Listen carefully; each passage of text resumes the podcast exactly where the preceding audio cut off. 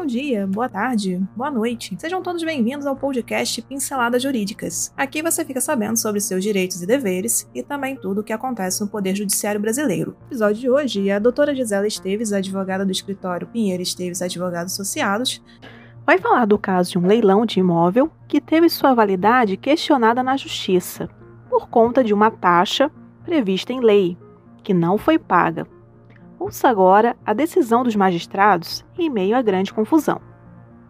Então aumente o som e boa audição.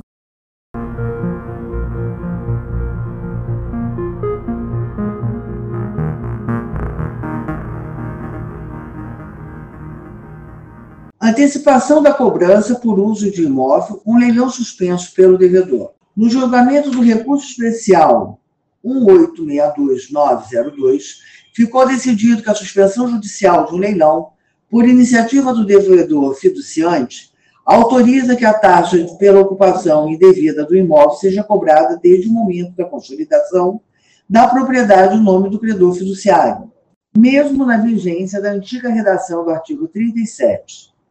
A Lei 9.514 de 1997 que fixava o termo inicial da taxa na data da alienação do bem em leilão. Assim entendeu a terceira turma do Superior Tribunal de Justiça, ao dar provimento ao recurso de uma cooperativa de crédito para determinar que a taxa de ocupação do imóvel, retomado por, do comprador, depois que ele deixou de pagar o contrato garantido por alienação fiduciária.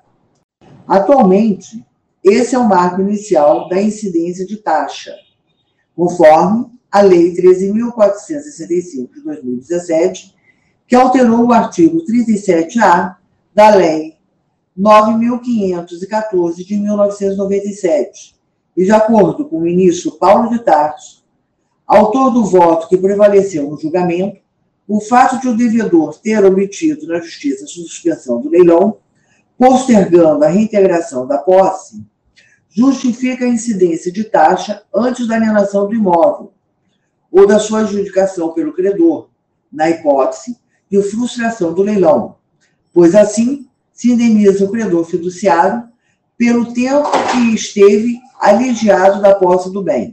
Sendo ainda destacado que a propriedade fiduciária não se equipara à propriedade plena, por estar vinculada ao propósito de garantia da dívida, como expressamente dispõe o artigo 1367 do Código Civil. O titular da propriedade fiduciária, segundo o magistrado, não goza de todos os poderes inerentes ao domínio, não tendo os direitos de usar e usufruir do bem. O imóvel leiloado foi retomado porque o comprador não pagou o que foi combinado. E por hoje é só. Agradecemos sua atenção e esperamos ter lhe ajudado com este conteúdo. Toda semana são lançados dois novos episódios. Este podcast tem o apoio técnico-jurídico da Pinheiro Esteves Advogados Associados e o apoio tecnológico digital da Clã de Soluções Digitais. Para conhecer mais, os links estão na descrição. Até o próximo episódio.